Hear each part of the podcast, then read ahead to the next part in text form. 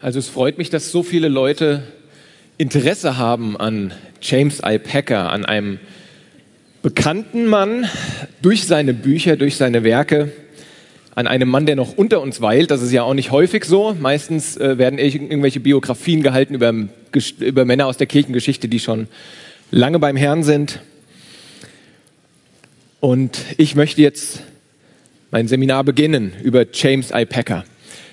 Ähm, ich bin Benjamin Schmidt, ich bin Teil des Vorstands von Evangelium 21. Ich bin normalerweise für die Finanzen zuständig und heute darf ich auch einen Vortrag halten, das freut mich sehr.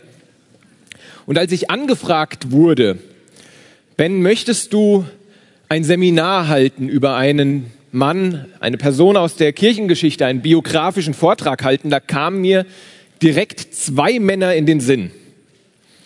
Zwei Männer, die mich sehr geprägt haben in meinem Glaubensleben. Der eine, der mir in den Sinn kam, auch der erste eigentlich, gilt als der größte Denker im puritanischen Lager. Er wurde auch schon als der Fürst der Puritaner und der Fürst der Theologie bezeichnet. Wer weiß es? Wer war dieser erste Mann, der Fürst der Puritaner, der mir in den Sinn kam? Ja? John Owen, richtig, genau. John Owen war die erste Person, die mir in den Sinn kam. Und ich habe kurz eine, zwei Minuten mit dem Gedanken gespielt, soll ich John Owen heute nehmen? Ähm, Vortrag über John Owen wäre sehr, sehr lehrreich, sehr interessant gewesen. Und ich habe mir gedacht, nee, aber die andere Person, die selbst sehr viel von John Owen gelernt hat, die andere Person, die heute noch lebt, die deshalb für mich auch reizvoller wäre, die ist James I. Packer. Und ich habe mich für James I. Packer entschieden, auch ein Engländer, und das nicht, weil ich ein besonderes Fable für Briten hätte oder selber Anglikaner wäre oder sowas. Auch nicht, weil ich mal wieder ein positives Licht auf Großbritannien werfen will, was ja in den Tagen heute ein bisschen schwierig ist, sondern der Grund, warum ich mich für Packer entschieden habe, ist, dass er seit ich mit 22 Jahren zum Glauben gekommen bin, jetzt 15 Jahre mit dem Herrn Jesus unterwegs bin, seitdem war Packer, waren Packers Schriften für mich ein großer Trost große Belehrung, aber auf eine sehr, sehr sorg, äh, seelsorgerliche Art und Weise. Pecker verbindet sowohl Systematik, sowohl tiefe Theologie als auch ein Herzensanliegen, seinen Lesern wirklich die Freude an Gott, die Begeisterung für Gott, die Liebe zu Gott zu wecken. Und so wurde Pecker, er, ist, er lebt noch, er ist mittlerweile 94 Jahre alt, und so wurde Pecker für mich zu so einem Großvater des Glaubens. Das erste Mal begegnete mir Packer, als ich John Owens Buch Leben durch seinen Tod las, zu dem Packer 1958 ein 33-seitiges Vorwort geschrieben hat. Und allein das Vorwort ist es wirklich wert zu lesen. Ne, das sollte schon allein ein eigenes Buch werden.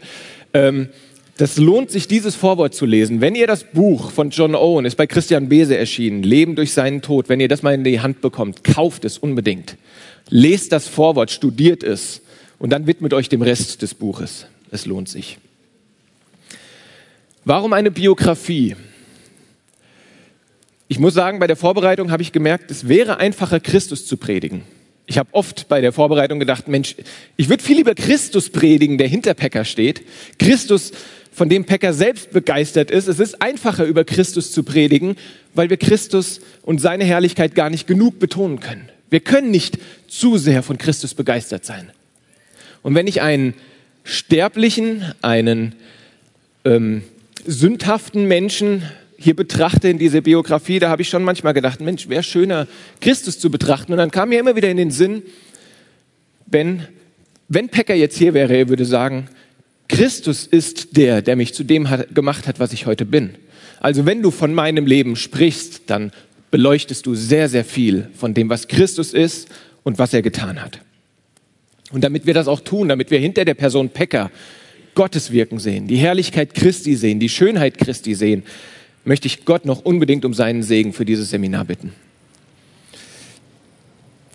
Großer Gott, dass du, der Schöpfer und Erhalter des Universums, dich um Individuum wie uns sorgst, dass du Individuen wie uns erwählt hast, erlöst hast, zu deinen Kindern gemacht hast und dass du an uns arbeitest und mit diesem guten Werk, das du begonnen hast, nicht aufhörst bis zu dem Tag, wo Christus in seiner Herrlichkeit wiederkommt und uns verwandeln wird.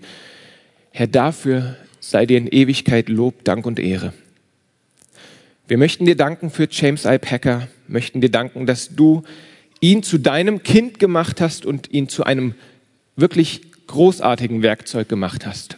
Und dass du ihm eine Demut gegeben hast, dass er sich hinter dir zurückstellt immer wieder, dass er dich liebt, mehr als je zuvor, dass er wie ein Kind ist, das immer mehr dich erforschen will. Und darum bitten wir dich, Herr, gib uns diese gleiche Gesinnung, die er durch deinen Geist bekommen hat und die auch wir brauchen, Herr. Amen. Ich möchte gerne bei Packers Kindheit anfangen. Wollte man seine Kindheit überschreiben, dann wäre eine passende Überschrift, wenn ich eine Biografie schreiben würde, Werdegang eines armen, kranken, einsamen Jungen. Oder kürzer gefasst, was soll aus dem nur mal werden? Das wäre so eine gute Überschrift über Packers Kindheit. Packer wurde am 22.07.1926 als ältestes von zwei Kindern in Südengland geboren, in einer unteren Mittelklasse. Sein Vater arbeitete für die Bahn in England und er hatte einen eigentlich sehr ähm, wenig aufregenden Job. Ne? Er war nämlich dafür da, dass er sich um verlorene Gepäckstücke kümmern sollte. Das war die Aufgabe von dem Vater von James I. Packer. Und Packer war häufig nach der Schule bei seinem Vater auf der Arbeit und hat dort gerne mit der Schreibmaschine gespielt. Es gab zwei Schreibmaschinen, die waren damals noch topmodern. Er hat sich da hingesetzt und hat total gerne kurze Geschichten geschrieben und sowas. Ähm, aber beide Elternteile, die Mutter und der Vater von James I. Packer, waren nominelle Christen, aber ohne jede Beziehung zu Jesus. Weder der Vater noch die Mutter glaubten wirklich an Jesus Christus im biblischen Sinne. Sie gingen in die Kirche, ja, sie waren nominell zugehörig zur anglikanischen Kirche, aber sie konnten mit Christus wenig anfangen. Menschlich gesehen hatte Pecker nichts vorzuweisen. Und später werden wir sehen, weder intellektuell von seinem Ursprung her noch irgendwie von seinem Stand, von seinem sozialen Stand oder sonst irgendwie hätte Pecker etwas vorzuweisen gehabt, um anderen Leuten zu imponieren. Und dennoch imponierte er, indem er die Intellektuellsten seiner Zeit herausforderte in Diskussionen über Gottes Wort. Peckers Kindheit war von Einsamkeit geprägt. Er war ein Kerl oder ist nach wie vor ein Kerl, der mit sich selbst sehr zufrieden ist, mit sich als Person. Er ähm, ist gerne, macht gerne alleine Spaziergänge. Das hat er schon als Kind gerne gemacht. Er hatte nicht viele Freunde. Er war ein Einzelgänger. Aber später, das werden wir noch sehen, wurde er zu jemandem, der für andere da war und der eine Liebe zur Gemeinschaft mit anderen Christen kultivierte. Mit sieben Jahren hatte Pekka einen schweren Unfall. Er war ein Kind, das häufig gemobbt wurde, weil er ein Einzelgänger war, weil er ein bisschen sonderbar war, weil er nicht bei dem Quatsch der anderen Jungs mitmachte. Und so war es so eines Tages im Alter von sieben Jahren, dass er an, der, an dem Schulhof war und es kamen einige Jungs und haben ihn geärgert und haben ihn über den Schulhof gejagt und Packer rennt los und will vom Schulhof runterrennen und rennt direkt in einen Brotlaster rein. Und es war so ein krasser Unfall, dass er direkt in die Notfallstation gebracht werden musste, operiert werden musste, die Ärzte dort vor Ort waren überfordert. Er musste nach Wien gebracht werden, nach Österreich. Anscheinend waren dort damals die Ärzte besser und kümmerten sich um ihn. Es musste ein Stück seiner Schädelplatte rausgenommen werden, damit sein Gehirn nicht beschädigt wird. Er wurde mehrfach operiert und er hat sich sein ganzes Leben bis heute nicht wirklich von diesem Unfall erholt. Er leidet bis heute unter den Folgen dieses schweren Unfalls. Die Konsequenz daraus für die Eltern war, die kein Gottvertrauen hatten, wir müssen unseren Sohn isolieren. Der ohnehin schon sehr einsame Päcker, der mit sich selbst zwar zufrieden war, aber sich doch gewünscht hatte, ein bisschen so zu sein wie die anderen Kinder, wurde noch mehr zurückgezogen von den Eltern. Sie nahmen ihn von der Schule runter. Sie haben ihm alles verboten, Kontakt mit anderen Kindern, kein Fußball spielen, kein Cricket spielen, was er liebend gerne gemacht hätte, kein Fahrradfahren. Es war sein großer Traum, ein Fahrrad zu bekommen, ein eigenes. All das hielten seine Eltern von ihm fern. Und was in dem Moment aber für den, wie ein trauriges Schicksal für einen ohnehin schon sehr einsamen Jungen aussah, war ein Gottesplan, ein weiteres Kapitel, um sich ein großes Werkzeug zuzubereiten. Denn es war so, nach dem Unfall wurde Pekka nicht nur von seinen Eltern irgendwie abgeschottet, sondern er musste auch sechs Monate von der Schule fernbleiben und zur Erholung zu einer Tante gehen. Und diese Tante hatte eine große Bibliothek. Nicht nur christliche Literatur, auch Agatha Christie. Das hat sich Pekka erstmal gewidmet, erstmal den schönen vielen Krimiromanen, die sie hatte. Und er hat eine Liebe zu Büchern entwickelt. Und er wurde eine richtige Leseratte und er hat gemerkt, die Freunde, die mir in der Schule immer gefehlt haben, die Freunde, die mir in der Kindheit, in der, im Heranwachsen gefehlt haben, die finde ich in Büchern. Und das war Gottes Weg, um Pekka zu den Büchern zu führen.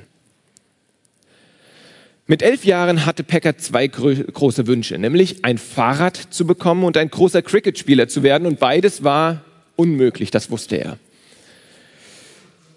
Und stattdessen erhielt er von seinen Eltern zum elften Geburtstag eine Schreibmaschine. Und die Eltern dachten sich erst, ah, hoffentlich ist er nicht enttäuscht. Hoffentlich wird er nicht traurig sein und sich wieder nach einem normalen Kinderleben sehen. Nein, Pecker nahm die Schreibmaschine, setzte sich hin und fing an, Geschichten aufzuschreiben. Fing an, Seite um Seite zu schreiben. Das ist so eine erste Anwendung, eine kurze Anwendung für euch als vielleicht Einzelgänger, für euch als Eltern, wenn ihr Sorge um eure Kinder habt. Gott ist mächtig, selbst aus dem Einsamsten, aus einem Verunfallten, aus einem ja, körperlich beeinträchtigten Menschen etwas Wunderbares zu machen. Gott ist in der Lage. Gott, der aus dem Nichts etwas schaffen kann, kann aus allem etwas machen. Trotz der Fürsorge seiner Eltern, was seinen physischen Zustand anging, hegten sie keinerlei Sorge um die Seele ihres Sohnes. Da haben sie sich gar keine Gedanken drüber gemacht. Pekka wuchs mit einer sehr, sehr begrenzten Vorstellung über Gott auf. Und vielleicht gleicht er dem einen oder anderen von uns hier, der keine gläubigen Eltern hat. Jemand von euch, der vielleicht in dem landeskirchlichen oder in einem sehr liberalen Kontext aufgewachsen ist und der seit der Kindheit an eigentlich nur eine sehr begrenzte Vorstellung über Gott mitgeteilt bekommen hat und ihr denkt euch, ich beneide die, die vielleicht Väter haben, die Pastoren sind, Väter haben, die von klein auf ihren Kindern Gottes Wort nahebringen. Pekka hatte das alles nicht. Und doch konnte Gott etwas Gutes daraus machen. Also seid ermutigt. Pekka und seine Eltern hielten sich für Christen. Ganz einfach, weil sie der Kirche angehörten. Ganz einfach, weil sie an Ostern und Weihnachten zur Kirche gingen. Ganz einfach, weil sie glaubten, dass es einen Gott gibt und weil sie den Lehren der Kirche folgten. Für sie war klar, wir sind Christen und da gibt es kein Problem und da gibt es nichts zu tun. Ein interessanter Aspekt ist, die weiterführende Schule, die er als Teenager besuchte, war dieselbe Schule, die 200 Jahre zuvor George Whitfield besucht hatte. Aber dieser Name hatte keinerlei Bedeutung für Packer. George Whitfield, irgendein alter Mann, der irgendwann mal gelebt hat, keinerlei Relevanz. Ein kleiner Baustein auf dem Weg zu wahren Gotteserkenntnis für Pecker war sein Englischlehrer in der zehnten Klasse. Pecker war ungefähr 16 Jahre alt und sein Englischlehrer hatte gerade C.S. Lewis entdeckt, der zu dieser Zeit aktiv wurde, der gerade auch zum Glauben gekommen war. Und der Englischlehrer von Pecker gab seinen Schülern die Screwtape Letters zu lesen, weil er sie für großartige Literatur hielt. Also saß Packer dort im Englischunterricht und las die Screwtape Letters von C.S. Lewis und dachte sich, Mensch, was für ein interessanter Ansatz zu schreiben. Was für eine interessante Theologie dahinter. Also über sowas habe ich noch nie nachgedacht. Und Packer suchte nach C.S. Lewis Büchern. Und er fand es auch. Nämlich im selben Jahr wie die Screwtape Letters erschien das, der erste Band von dem Mer Christianity, was später zusammengefasst wurde. Der erste Band hieß What Christians Believe.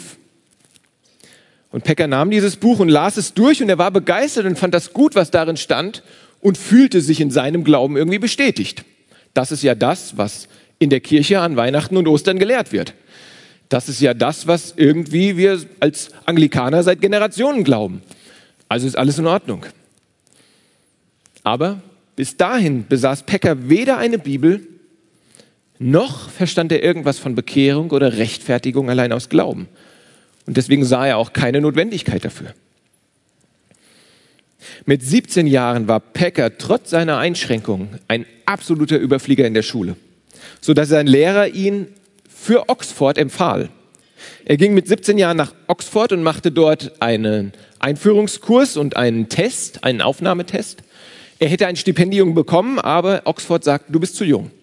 Warte noch mal ein Jahr und dann komm wieder und dann geben wir dir eine Möglichkeit. Und so war es auch. Pecker wartete das Jahr und verbrachte das Jahr mit Schreiben von Kurzgeschichten, mit viel Lesen. Und in Oxford angekommen, wählte er die Fächer, die ihn am meisten interessierten, nämlich Lesen. Klassische Literatur, Geschichte und Philosophie. Das waren die Fächer, die Pecker interessierten. Zu dieser Zeit hielt er eine enge Brieffreundschaft zu einem einzigen Schulfreund von damals, Eric Taylor, der inzwischen zu Christus gefunden hatte und der um Packers Heil besorgt war. Und Eric Taylor schrieb Packer viele Briefe, wo er sagte, du brauchst Christus. Du musst an Christus glauben, um vor Gott gerecht dazustehen. Und Packer las diese Briefe und im Rückblick sagt er, ich wusste gar nicht, was sein Problem ist.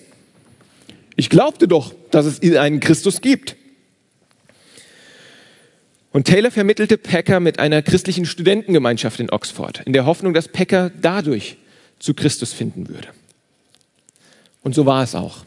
Der entscheidende Moment kam am 22. Oktober 1944. Pecker war 18 Jahre, als er in Oxford einen Gottesdienst der OICCU besuchte. OICCU ist sowas ähnliches wie SMD in Deutschland, Studentenbewegung, nämlich die Oxford Intercollegiate Christian Union. Das war eine sehr evangelistische Studentenverbindung, Studentenbewegung, ähm, die immer wieder wöchentlich Predigten abhielte, um Studenten, die nominell christlich aufgewachsen waren, aber keine Ahnung vom Evangelium hatten, mit dem Evangelium zu konfrontieren. Und Pecker saß dort eines Abends bei einer Predigt, hörte dem Prediger da vorne zu und konnte die erste halbe Stunde der Predigt gar nichts abgewinnen. Er war gelangweilt, er dachte, wann ist der Abend endlich vorbei? Bis der Prediger zu einer persönlichen Erfahrung von sich kam. Er sprach von seiner eigenen Bekehrung.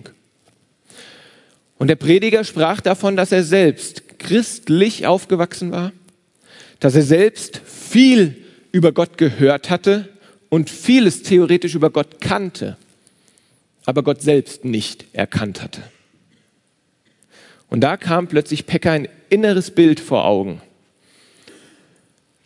Er sah einen Raum, wo junge Leute saßen und Freude hatten, wo junge Leute saßen und Gemeinschaft hatten. Und er sagte, es war, als würde ich durch ein Fenster diese Leute beobachten und ich weiß, was sie haben. Ich weiß, dass es ihnen gut geht. Ich weiß, was sie brauchen, um diese Gemeinschaft zu genießen. Und sie spielten ein Spiel in diesem Raum und er sagte, ich, und ich wusste auch, was das für ein Spiel ist und wie es zu spielen ist. Aber das Problem ist, ich war außerhalb dieses Raums. Ich schaute durchs Fenster. Ich gehörte nicht dazu interessante Erkenntnis irgendwie, die Gott ihm da gegeben hatte, ein interessantes Bild, wo Pecker wirklich merkte, Moment, das Entscheidende fehlt mir. Ich bin nicht drinnen. Ich weiß viel über Christus, aber ich bin nicht in Christus. Ich weiß viel über Gott, aber ich gehöre nicht zu Gott.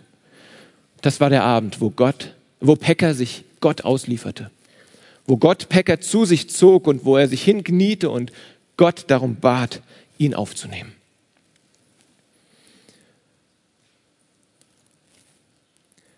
Die OICCU, Studentenorganisation, über die Packer zu Christus fand, war bibeltreu. Sie predigte das Evangelium, aber sie war auch sehr, sehr stark von einer Bewegung geprägt, nämlich der Kessig-Bewegung. Ich weiß nicht, wer von euch die Kessig-Bewegung kennt. Ähm, gab es schon damals seit circa 70 Jahren, bevor Pecker dort in die Studentenbewegung kam. Und die Kessig-Bewegung vertrat eine vorrangige Lehre, nämlich, du kannst Christ werden, ja, und du musst Christ werden, aber um einen wirklich hohen christlichen Zustand zu erreichen, nämlich einen Zustand frei von Sünde, einen Zustand mit wahrer Freude an Gott, einen Zustand mit intensiver Gemeinschaft mit Gott, brauchst du noch etwas. Nämlich du erreichst diesen Zustand nur durch eine völlige Hingabe an Gott. Liefere dich völlig Gott aus, Mach diese völlige Hingabe und dann wirst du ein Leben frei von Sünde, ein Leben mit völliger Freude an Gott erleben. Und Pecker war davon begeistert. Ich meine, wer von euch wäre nicht von diesem Zustand begeistert? Diese abartige Sünde loswerden. Endlich dauerhaft Freude an Gott haben, die nicht betrübt wird durch unsere Schwachheit. Pecker wollte das. Pecker wollte mehr. Deswegen machte er es. Er lieferte sich völlig Gott aus.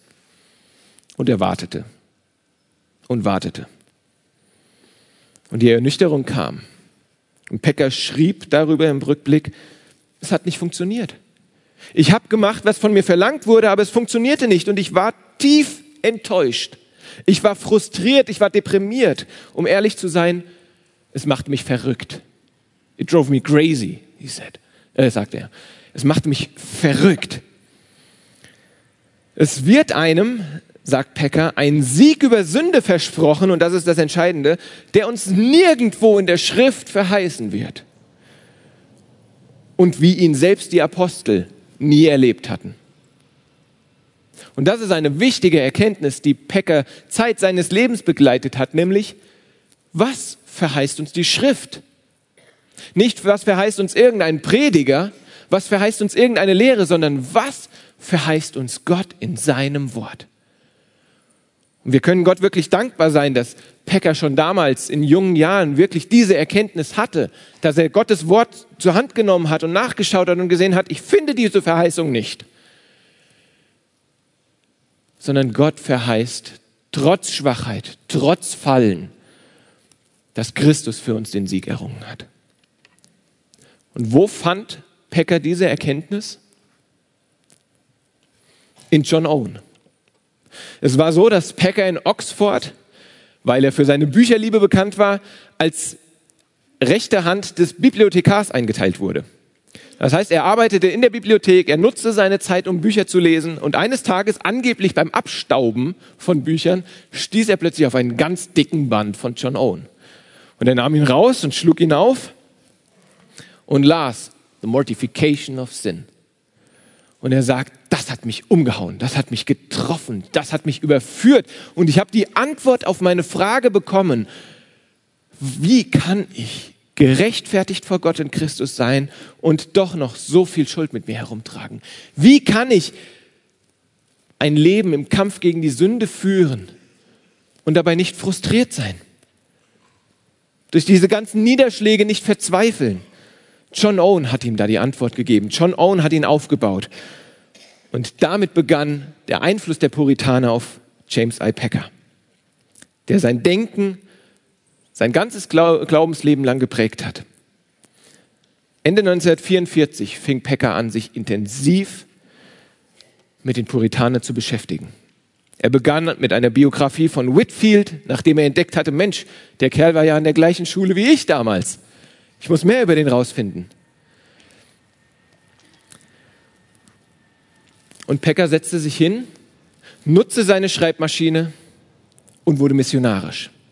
Er schrieb all seinen Freunden, die selbst durch die Kessig-Bewegung beeinflusst waren, eine Ausarbeitung, eine 20-seitige Ausarbeitung über das, was er von John Owen gelernt hatte. Das ist Pecker und das ist ein Vorbild für mich. Erkenntnis, die wir gewinnen, wenn uns Gott etwas offenbart, behalten wir es nicht für uns, sondern geben wir es mit Liebe, mit einem Herzensanliegen, mit Liebe zu unseren Geschwistern, zu unserem Nächsten weiter. Geben wir uns Mühe und setzen wir uns hin und arbeiten wir das aus, was wir gelernt haben. Das hat Pekka als junger Christ gerade zum Glauben gekommen, gerade mit, mit großen Kardinalfragen des Glaubens ähm, konfrontiert worden, hat sich diese Mühe sofort gemacht. Hat nicht gesagt, ich bin noch zu jung im Glauben. Er hat nicht gesagt, ich bin noch nicht mal ein Jahr Christ und will jetzt anderen sagen, ähm, wie das Glaubensleben aussieht. Nein. Er hat von dem geistlichen Schatz, den er bei anderen entdeckt hat, profitiert und hat es weitergegeben. Pecker bezeichnet sich mal in einem Buch als ein Robin Hood, der ähm, die geistlichen Reichtümer anderer klaut und sie den Bedürftigen gibt. Und genau so ist er auch. Und genau diesen Humor hat er auch bis jetzt. Zu Peckers Studium der klassischen Literatur in Oxford gehörte auch das Erlernen von Altgriechisch und Latein durch Gottes Vorsehung bekam er einen, Ox äh, einen Abschluss in Oxford, einen Bachelor of Arts. Und über Beziehungen und Empfehlungen seines Chefs, des Bibliothekars, bekam er direkt eine anjährige Anstellung in Oak Hill am Theological College als Lehrer für Altgriechisch und Latein. Also Gott hat da Beziehungen ähm, und Kontakte geknüpft, dass er direkt anfangen konnte zu unterrichten nach Oxford, was sehr ungewöhnlich war. Und Pecker überlegte erst, ist das was für mich? Ist das ein Job für mich, den Einzelgänger? Für Pecker, der nie Freunde an der Schule hatte, dessen jetzigen Freunde äh, alle seit 400 Jahren tot sind? Ist das was für mich? Und ähm, er sagt selbst, dass er ein zu schüchterner und verschlossener Mann war, der keinerlei Potenzial hat, Lehrer zu sein, weil er sich fast schon vor sich selbst fürchtete. Aber ihr wisst es, Gott ist groß, Gott ist gewaltig. Was hat Gott gemacht? Gott hat ihn so dermaßen in London gebraucht, dass die Schüler ihn liebten, dass sie an seinen Lippen hingen, dass er mittlerweile zu dem, in diesem einen Jahr zu dem beliebtesten Lehrer wurden, so dass teilweise die anderen Lehrer Probleme hatten, weil sich alle bei Pecker einschreiben wollten. Und Pecker hatte eine Gewohnheit, nämlich, dass er sich beim gemeinsamen Essen mit den Schülern immer eine theologische Frage überlegt, obwohl seine Aufgabe eigentlich Englisch und äh, Altgriechisch und Latein war. So kamen die Schüler zu ihm, setzten sich zu ihm an den Tisch und er gab mehreren Schülern Fragen, theologische Fragen. Und wenn sie dann an diesem Tag zu ihm zurückkamen und der Erste, der ihm eine Antwort gab, der bekam von ihm ein Geschenk. Meistens war es der Nachtisch, so heißt es in der Biografie, den Pecker übrig gehalten hatte ähm, und den vielleicht nur Lehrer bekam. Ich weiß nicht, warum die so scharf darauf waren, aber so nutzte Pecker, der eigentlich so verschlossen war, die Gaben, die Gott ihm gegeben hatte, um andere zu bereichern. Gott ist groß. Während seiner Zeit in London lernte er auch noch einen anderen guten Mann kennen, der sehr durch die Puritaner geprägt war, nämlich Martin Lloyd Jones. Und Packer und Martin Lloyd Jones verstanden sich auf Anhieb gut. Die Tochter von ähm, Martin Lloyd Jones war auch in Oxford mit Packer in einem Jahrgang gewesen. Und sie beide stellten fest, was sie für eine Leidenschaft für die Puritaner hegten. Und wenn ihr heute denkt, ja, Puritaner kennt man ja, ne? 3L Verlag äh, und andere, ähm, habt schon viel über die Puritaner gelesen. Damals, zu der Zeit, sind sie fast in Vergessenheit geraten. Es gab nur wenige, die die Puritaner kannten und zu schätzen lernten, zu schätzen wussten. Und Martin Lloyd Jones war einer von ihnen, weshalb Pecker sehr, sehr froh war. Und äh, Pecker besuchte mehrmals die Gottesdienste von Martin Lloyd Jones, aber weil Martin Lloyd Jones eine andere ähm, Kirchendenomination angehörte als Pecker und Pecker sehr an der anglikanischen Kirche hängt, ähm, schloss er sich nicht dessen Kirche an, aber er schätzte ihn, er liebte ihn und er besuchte immer wieder seine Gottesdienste. Und so nahm er eines Tages den Mut auf sich und ging zu Martin Lloyd Jones hin mit einem anderen Freund zusammen und sie sagten, Mensch, wenn wir die Puritaner so sehr lieben, und wenn sie uns so viel über Christus beigebracht haben, warum halten wir nicht Vorträge ab für andere Menschen, die auch die Puritaner kennenlernen müssen, die auch diesen Schatz erleben müssen, die auch Christus in der Weise erkennen müssen, wie die Puritaner ihn predigen. Und so fand auf Packers und Martin Lloyd Jones Bestreben hin De im Dezember 1950 äh, die erste Puritan-Konferenz statt. Sechs Jahre nachdem Packer zum Glauben kam schon gleich Leiter einer großen Puritan-Konferenz. Und es war nicht die letzte Puritan-Konferenz.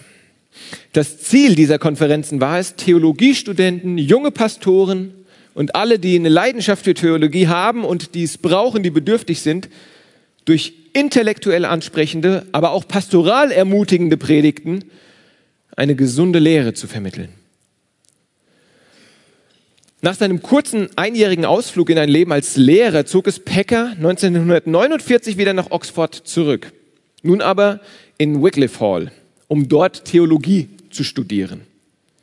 Vorher hatte er Altgriechisch und Latein, jetzt wollte er Theologie studieren. Er merkte, da ist Bedarf bei mir da. Ich habe viel gelernt, aber es sind noch so viele Lücken da. Ich muss gerade meine Sprachen, die ich gelernt habe, dazu verwenden, um Gottes Wort besser kennenzulernen. Das tat er. Er absolvierte 1952 und stieg in den geistlichen Dienst der anglikanischen Kirche ein. 1953 wurde er zum Priester ordiniert und engagierte sich erstmals im evangelikalen Flügel der Church of England, die damals noch sehr, sehr klein war.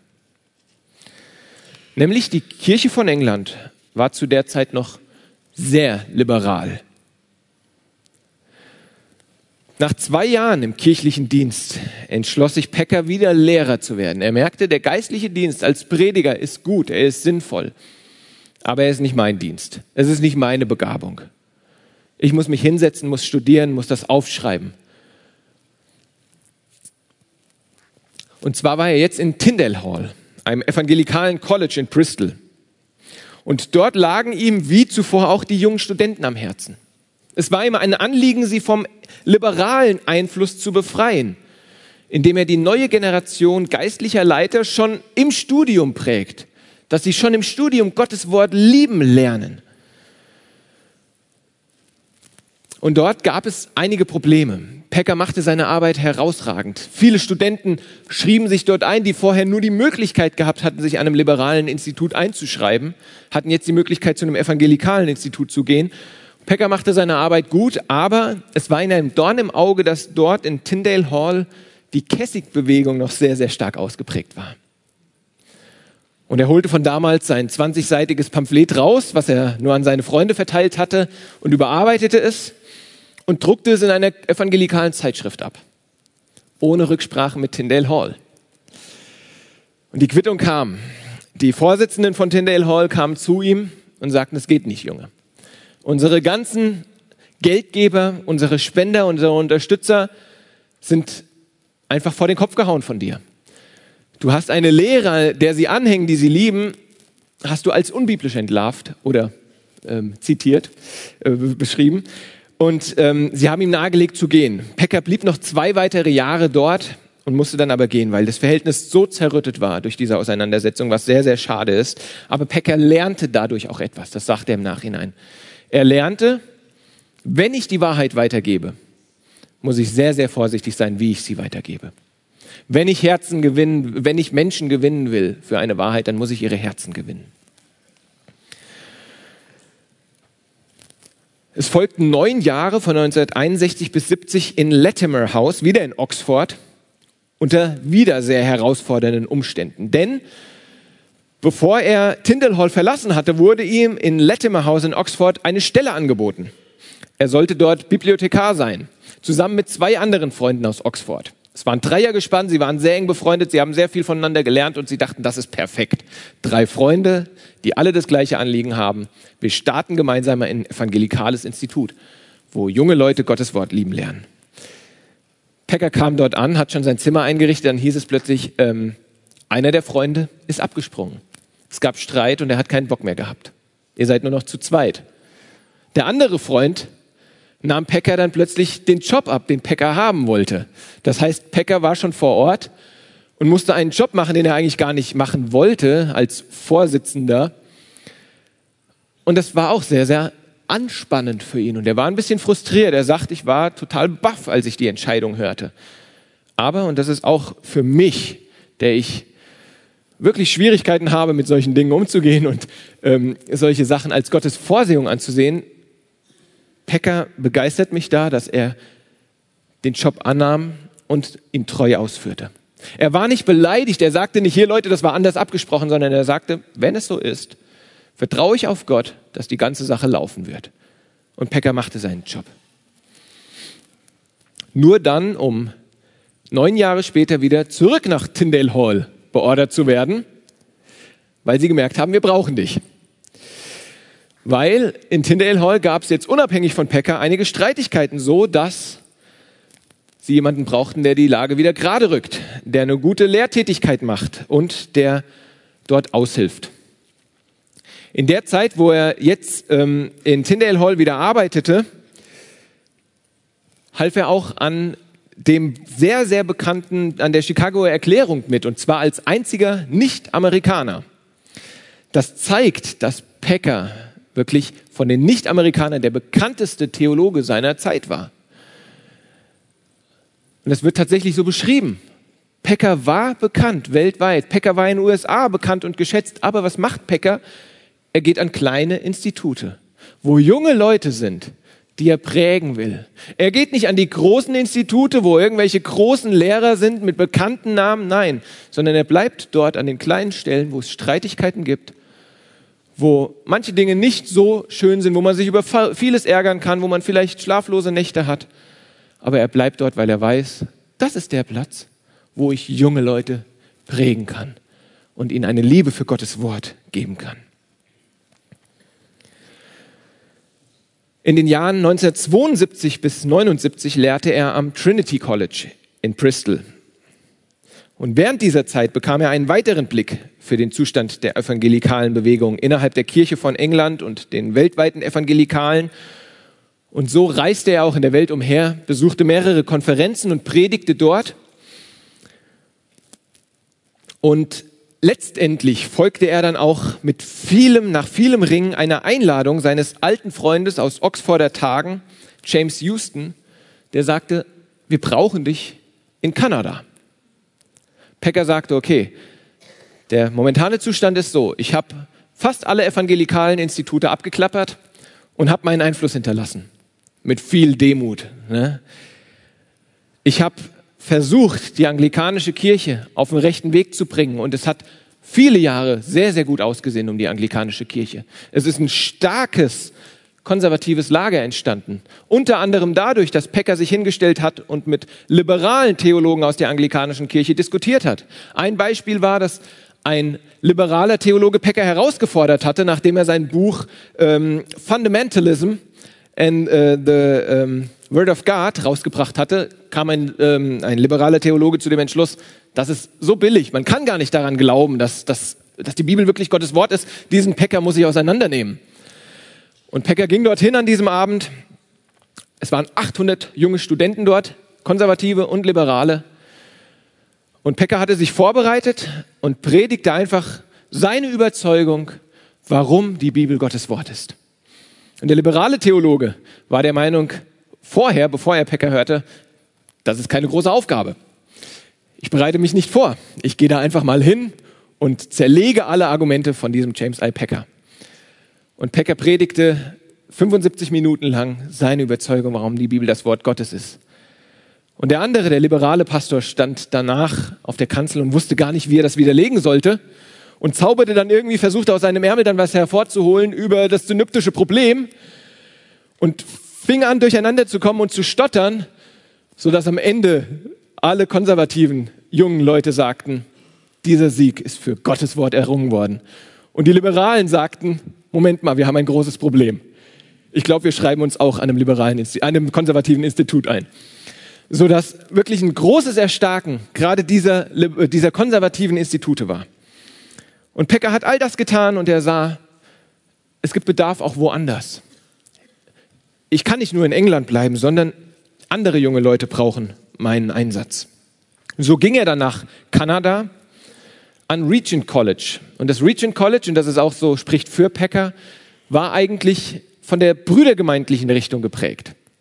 Und er als Anglikaner kommt dorthin und predigt an einem brüdergemeindlichen Seminar.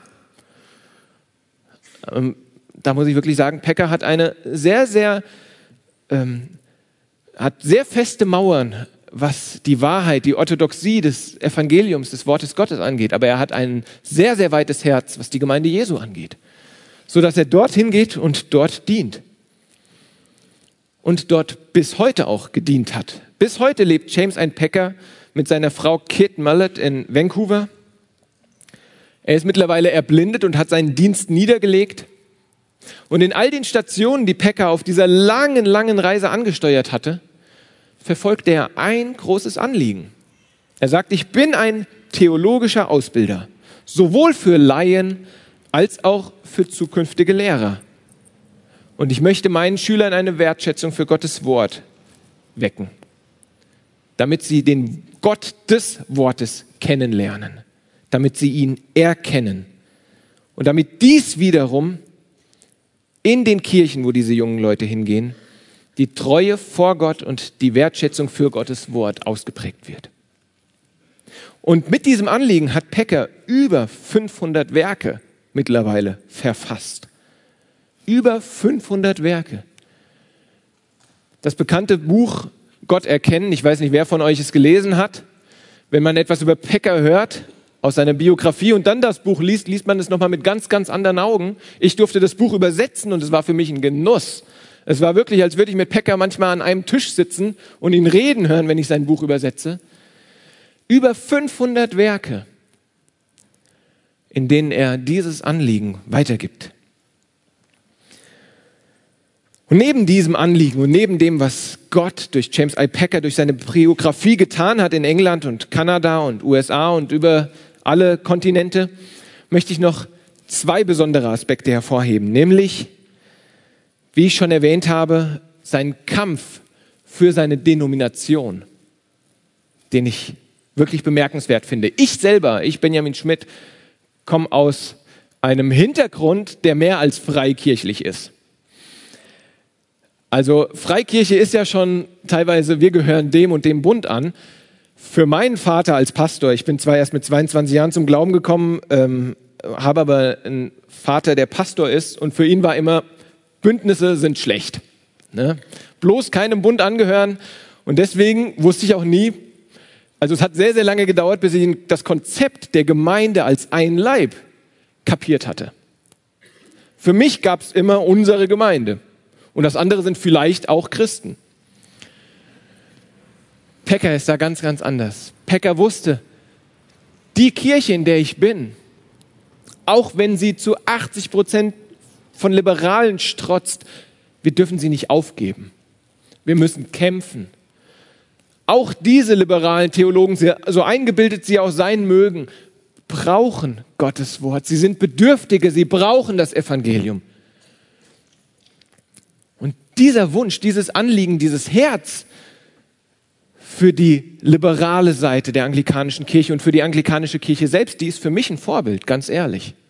Die ist für mich als Freikirchlicher ein Vorbild, die Gesamtheit zu sehen und wirklich auch zu sehen, die Gemeinde Gottes ist mehr als das, was wir sonntags in unseren eigenen vier Wänden sehen. Die Gemeinde Gottes ist mehr als die, die vielleicht unserem Bund angehören. Und das birgt auch Herausforderungen. Und das bedarf auch, dass wir dann selbst sehr, sehr gefestigt sind. Dass wir eben diese starken Mauern um die Wahrheit der Bibel aufrichten, die niemand antasten darf.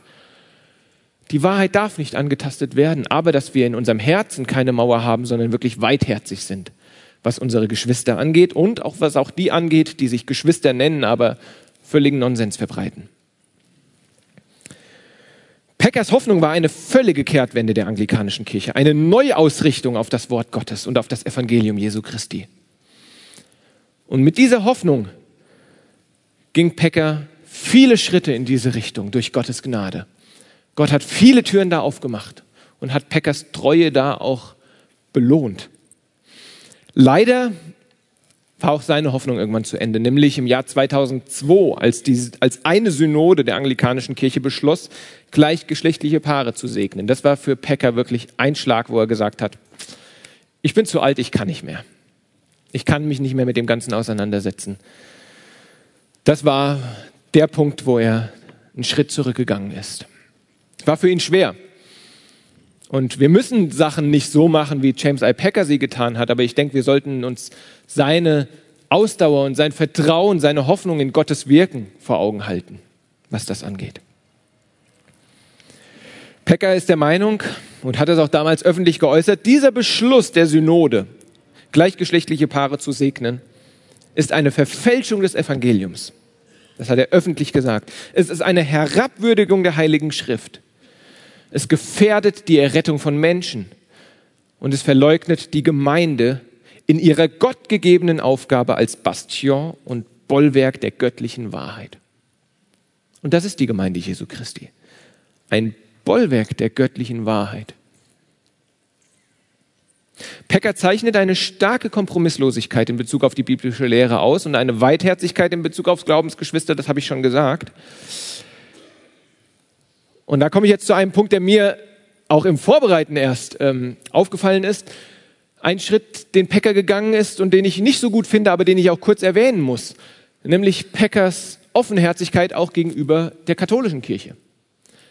Weil Pecker der Meinung ist, wir müssen auch mit diesen Geschwistern zusammenarbeiten. Warum?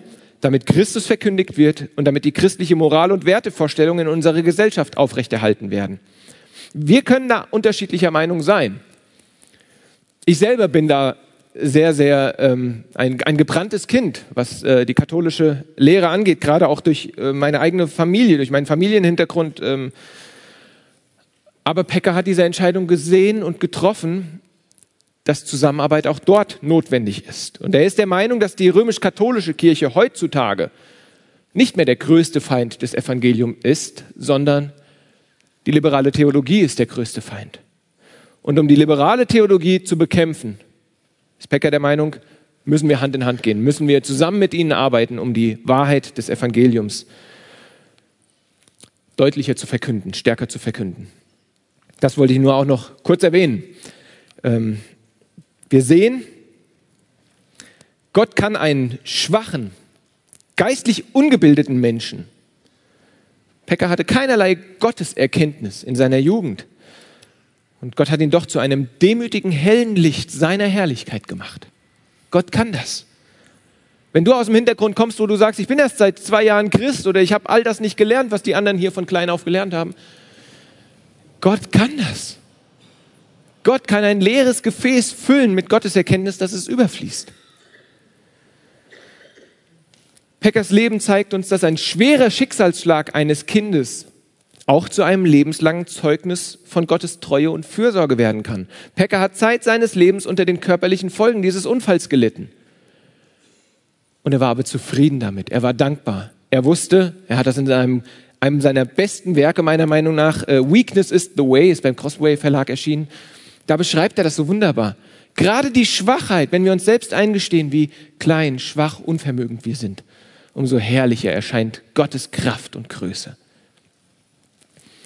Schwere Schicksalsschläge sind für Gott Möglichkeiten, um etwas Großes, Großes daraus zu machen. Gott zeigt in Pekka, dass er einen schüchternen, von Menschenfurcht gepackten Mann zu einem mutigen, intellektuellen Verfechter der biblischen Wahrheit machen kann.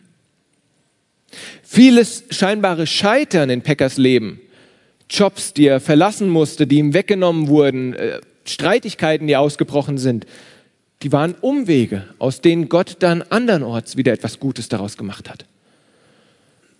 Ermutigung vielleicht für dich, wenn du gerade auf einem Lebensweg bist, wo du dir denkst, ich habe mir das ganz anders vorgestellt. Der Job, den ich jetzt angenommen habe, der sah vor zwei Jahren so gut aus. Und irgendwie ist es so demütigend und es ist frustrierend. Mach weiter, wenn du Gott dadurch dienen kannst. Bitte andere um Rat, wie sie die Situation einschätzen. Lass dich nicht von diesem Frust niederdrücken, sondern vertraue auf Gott und hab Hoffnung. Peckers Demut ist vorbildlich, wie ich schon erwähnt habe, in diesem Latimer-Haus, wo er einen Job annehmen musste, der eigentlich ganz, ganz anders war als der, den er sich vorgestellt hatte. Sein Anliegen war nicht, ich möchte ein großer im Reich Gottes werden, sondern ich will ein kleiner Mann sein, der einem großen Gott dient.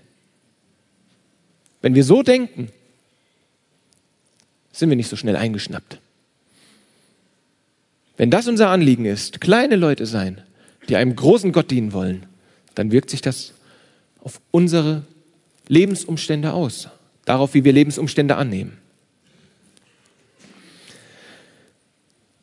Pecker selbst hatte niemals die Intention, groß rauszukommen, sondern er wollte das Evangelium retten. Er wollte Menschen durchs Evangelium retten. Er wollte, dass das helle Licht des Evangeliums strahlt und die Menschen blendet vor Freude. Was wir aber auch an Peckers Leben sehen, ist, dass Gottes Werkzeuge niemals vollkommen sind. Sie haben Schlagseite. Auch James I. Pecker hat Schlagseite, wie wir alle. Und ich finde das ermutigend. Und ich finde ermutigend, dass auch Pecker sich bei seiner Schlagseite korrigieren lässt. Ich finde das, fand es so schön, es wurde eine Festschrift über Pecker geschrieben. Und da sagt Pecker selbst, ich weiß, mein lieber Freund äh, Mark Dever würde mir in Soteriologie eine 1 plus ausstellen, aber in Ekklesiologie würde er mich durchfallen lassen. Und es ist trotzdem eine Wertschätzung da zwischen den beiden. Und das finde ich gut und das finde ich wichtig. Gottes Werkzeuge sind niemals vollkommen. Vollkommen ist unser Herr Jesus Christus und wir dürfen in seiner Vollkommenheit ruhen, dürfen uns über seine Vollkommenheit freuen, dürfen unseren Frust wegwaschen durch seine Schönheit und Vollkommenheit.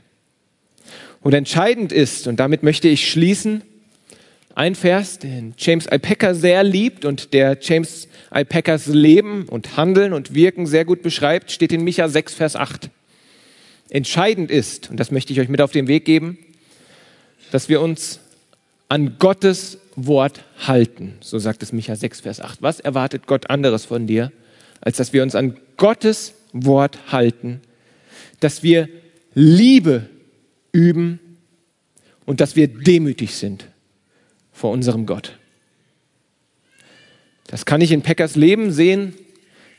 Das wünsche ich mir, dass das irgendwann jemand mal über mich sagen kann. Bis dahin ist noch ein langer Weg und ich möchte für mich und für euch um Gottes Segen dahin bitten. Großer Gott, es ist wirklich wunderbar, dass wir in fehlbaren Menschen deine Herrlichkeit sehen können. Dass wir in, in, dass wir in Schwachheit, in Ohnmacht deine Herrlichkeit sehen können. Dass du ein Gott bist, der sich das Evangelium so ausgedacht hat, dass wir gerade durch deine Gnade den größten Lob und das größte Lobpreis äußern, Herr. Dass wir in Ewigkeit vor dir stehen werden und dich dafür preisen, dass du aus unserem Mist etwas Wunderbares gemacht hast. Und ich danke dir für das Vorbild von James I. Packer und vieler anderer Brüder und Schwestern, die dir nachgefolgt sind, trotz ihrer Schwachheiten, trotz Fehlern, trotz Niederschlägen, trotz Enttäuschungen und die festgehalten haben an dem einen, dass ihre einzige Hoffnung in dir ist, darin, dass sie dein Eigentum sind, weil sie erkauft worden sind durch das teure Blut deines Sohnes Jesus Christus und weil dein, und weil dein Heiliger Geist sie erfüllt und sie führt bis zu dem Tag, wo Christus wiederkommt. Bitte segne uns, hilf uns auf diesem Weg, mir und jedem, der hier sitzt und zuhört. Richte unsere Herzen aus auf dich und hilf, dass wir dein Wort mehr lieben, dass wir unsere Glaubensgeschwister lieben, dass wir mehr Liebe zu den Verlorenen und auch gerade zu denen, die dein Wort verfälschen, dass wir Liebe zu ihnen entwickeln, die du uns ins Herz gibst, damit du durch alles geehrt wirst, Herr. Amen.